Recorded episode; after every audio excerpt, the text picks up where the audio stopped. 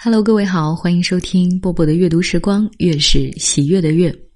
大家都知道啊，我在过年期间去坐了一趟游轮，然后游轮上面呢是没有网络的啊，或者说花钱买了网络，信号也特别不好，所以我干脆就除了带娃和吃吃吃以外，就是在看书了。嗯。这些书啊，接下来可能都会陆续的为大家进行推荐。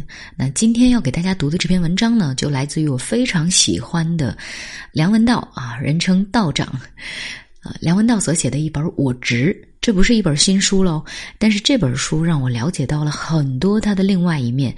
他在我的眼中，或者说在我的心目当中，一直是一个读书人，然后非常有学问。但是《我执》这本书里面。会感觉到，除了他文章写得好，文笔特别的让人读起来舒服以外啊，他还是一个很接地气的人，很有生活。那今天要跟大家分享的这篇文章呢，叫做《挫败之书》。你以为他要讲的是书吗？我觉得不是。一起来听一下。难免会被人问起，哪一本书对你的影响最大？今天让我坦白吧，这么多年以来，其实我一直在说谎，因为我不能直接说出他的名字，怕他尴尬。他是如此珍贵，又如此敏感。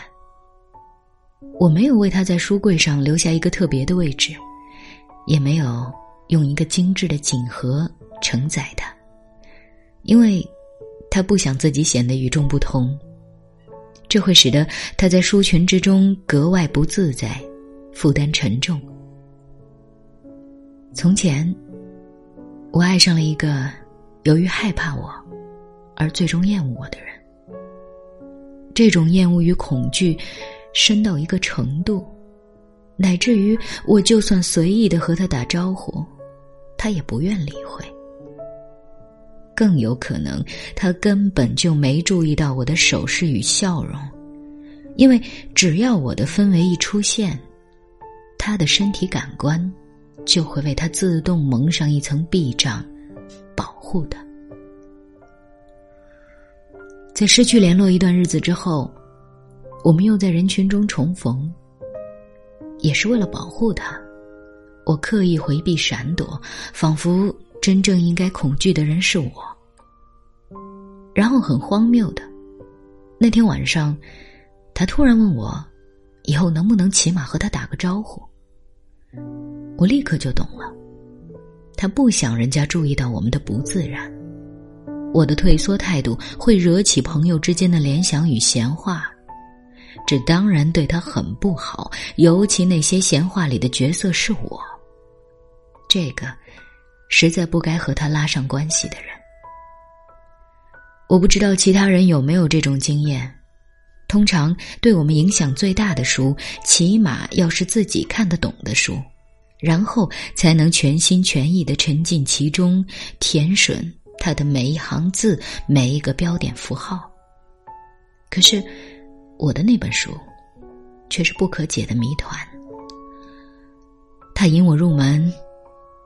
却又永远拒绝我再踏进一步。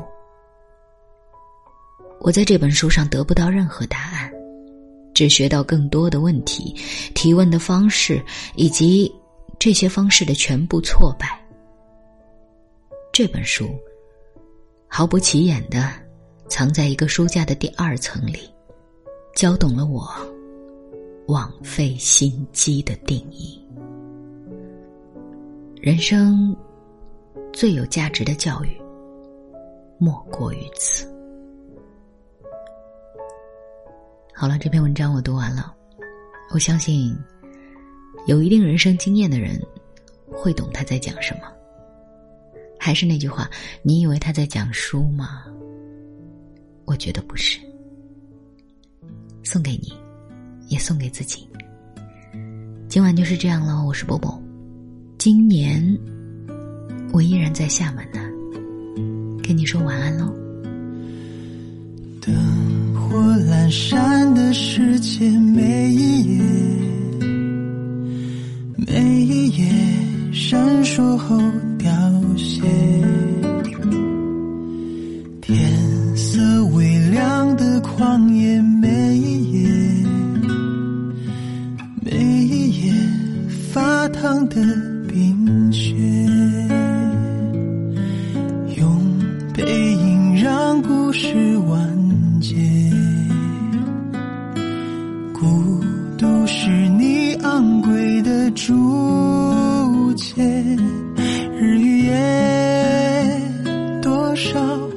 当岁月。你如热血，你从未妥协。你本如刀锋清冽，但你却，但你却柔软